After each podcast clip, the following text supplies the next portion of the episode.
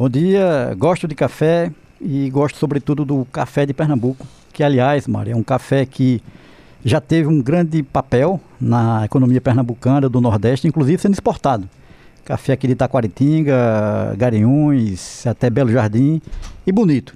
E hoje temos um, um, um, uma boa qualidade de café também aqui ainda sendo trabalhado em Taquaritinga do Norte. Café de qualidade. Café orgânico, né? Café orgânico, café é, do tipo de café que é o arábica, que tem uma qualidade superior aos outros cafés tradicionais. Ou seja, café gourmet.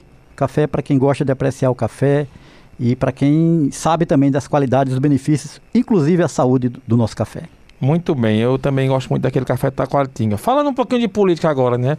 Ontem o Coronel Meira esteve aqui para o Caruaru, inclusive vai ser entrevistado pelo seu Marco Aurélio daqui a pouco, no Cidade de Entrevista de uma da tarde.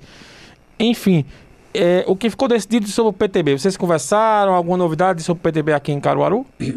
Não, tem um processo é, que já vem acontecendo há bastante tempo. Eu sou do PTB há muitos anos e nós sabemos que o PTB ele, houve uma mudança aqui em Pernambuco. Eu tenho uma ligação pessoal muito forte com o senador Armando Monteiro e sempre tive presente com o PTB e estamos trabalhando junto com todo esse grupo de prefeitos ou vereadores que foram eleitos no nosso estado para nós estarmos juntos, para nós termos aqui em 2022 a determinação de mudar o comando do estado de Pernambuco.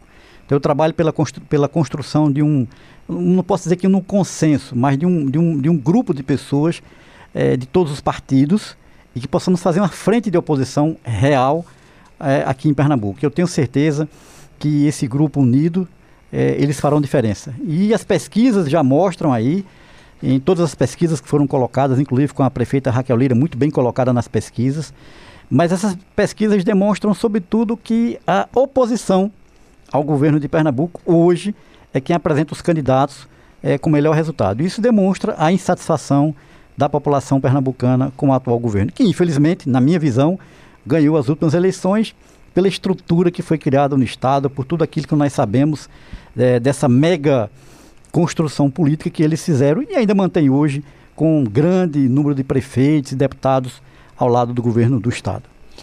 Douglas, e tua participação, né? Você foi senador, é, muito especula que você seria candidato a deputado federal é, o ano que vem. Procede essa informação ou você acha que é muito cedo ainda para especular?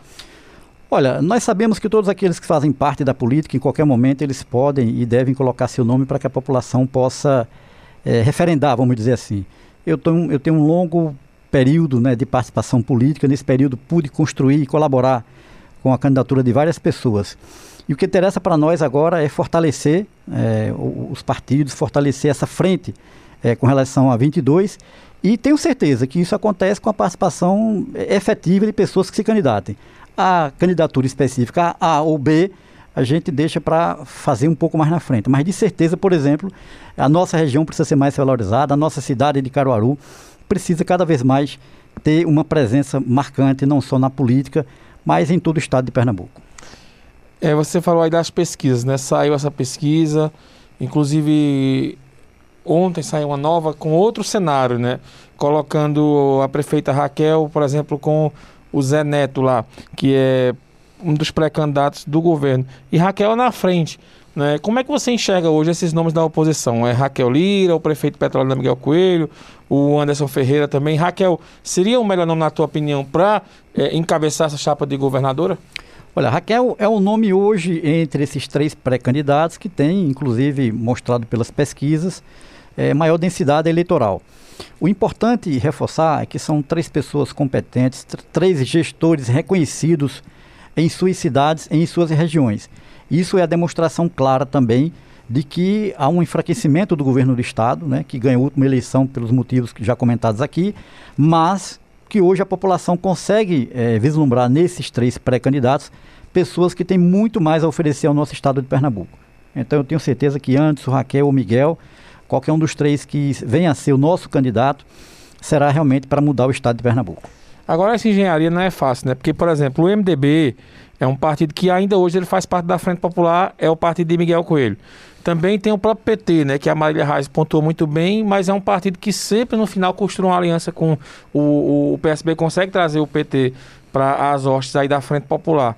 É, E, e, por outro lado, né, Marília Reis, por exemplo, se juntar com Raquel seria uma coisa complicada, por causa do PT e o PSDB, que são partidos que são antagônicos nacionalmente.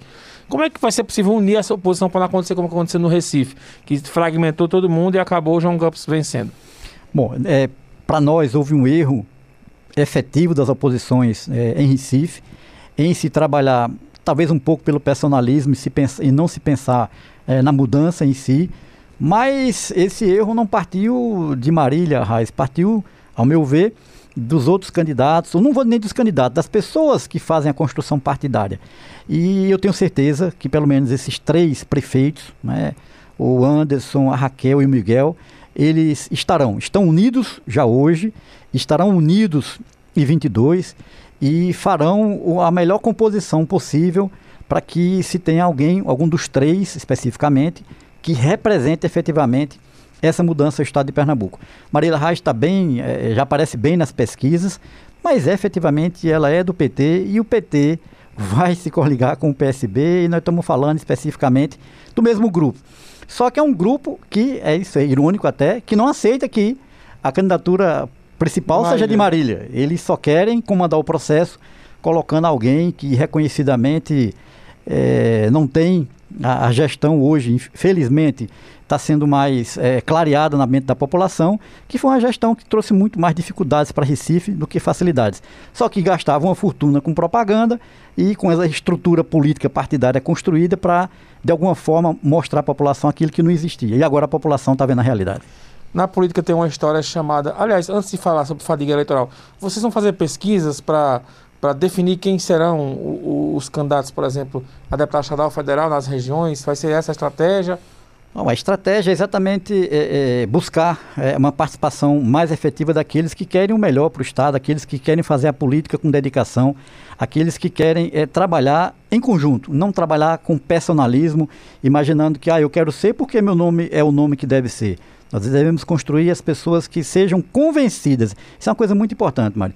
Pessoas que sejam convencidas é, pelo grupo que devem ser candidato, que devem representar a sua cidade, a sua região, o seu estado. Isso faz muita diferença. A política, na maior parte do mundo, é um exercício onde as pessoas são convocadas para participar e são convocadas a concorrer. E aqui nós víamos muitas pessoas que, por decisão própria e por personalismo, querem ser candidatos. Nós queremos exatamente fazer o inverso convencer quem deve ser o candidato dos grupos da, da, da é, é, é para sair fortalecido já desde o início.